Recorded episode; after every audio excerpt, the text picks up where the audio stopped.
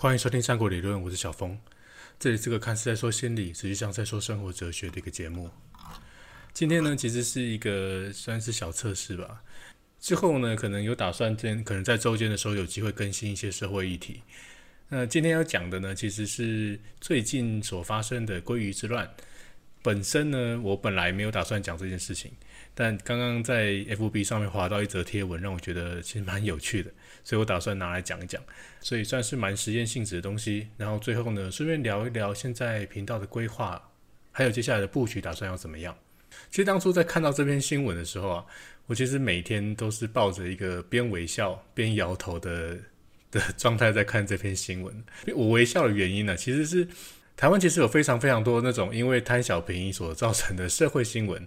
什么卫生纸啊，有的没有的东西，只要有这个状况，就会有一些贪便宜的事情发生。那我讲那篇贴文呢，其实就是有一个人呢，他发了一篇文，然后跟鲑鱼合照。他说：“呃，我吃鲑鱼，但我不想为了吃鲑鱼改名字。”然后呢，下面呢就有一堆留言啊，我看了很有趣。下面的留言大概分成几派啊，一派呢是说，呃，就是那些人呢改名字对不起自己的父母啊、祖宗啊。然后或者是骂骂他们贪小便宜啊啊，这么便宜的东西，呃，到底有多缺钱？为什么需要这样贪小便宜？然后呢，另外一个呢，另外有些人呢说，这些人占用社会资源。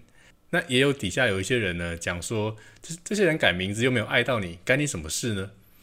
就是有这几种言论在讲啊。其实我我认真想了一下这件事情啊。这件事情对我来讲，就好像是一个呃超市在打折，然后讲说一盒蛋十块钱，一个人限买两盒，然后你就会发现一堆人在那边排队嘛。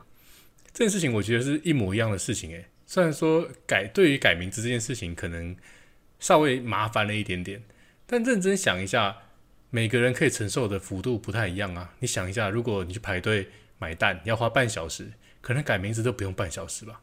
而且你知道改名字这个东西啊，如果你从命理的角度来看，你只要是有去改过名字的，命理老师一定会告诉你说，你改了名字，你要常常使用名字才会产生效果。虽然说很多人都说改名字没有差别啊，但是有在信的人就有信嘛。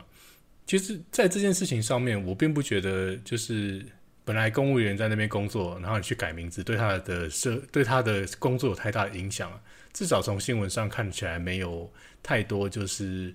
可能造成就是拥塞啊，排就是排队排到可能呃，可能户政事务所没有办法做其他事情，其实也没有这样。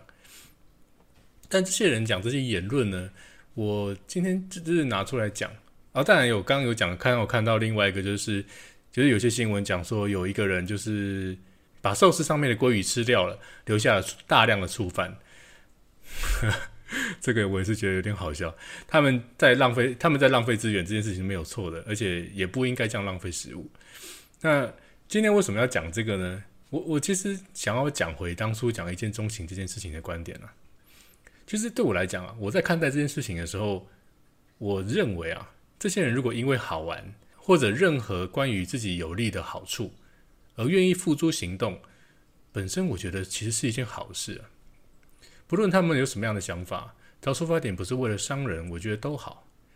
但是如果因为这个举动造成你想要站在道德高点去指证别人这件事情，我倒觉得可以再想一想啊。其实想讲的部分大概只有这样而已了，只是抱有一点实验的心态在讲这件事情。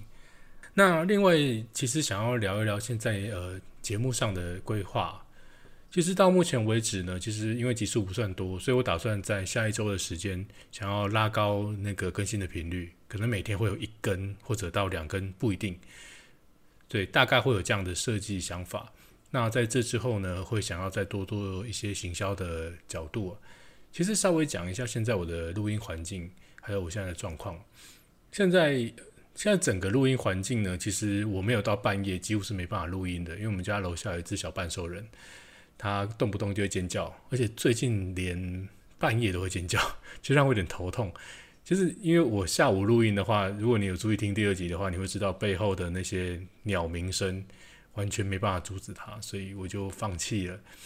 所以因为录音的关系，导致我这一周其实很多的时候需要熬夜。我觉得对我的身体可能不太好，但暂时先这样吧。之后会有其他的调整，会再跟各位说。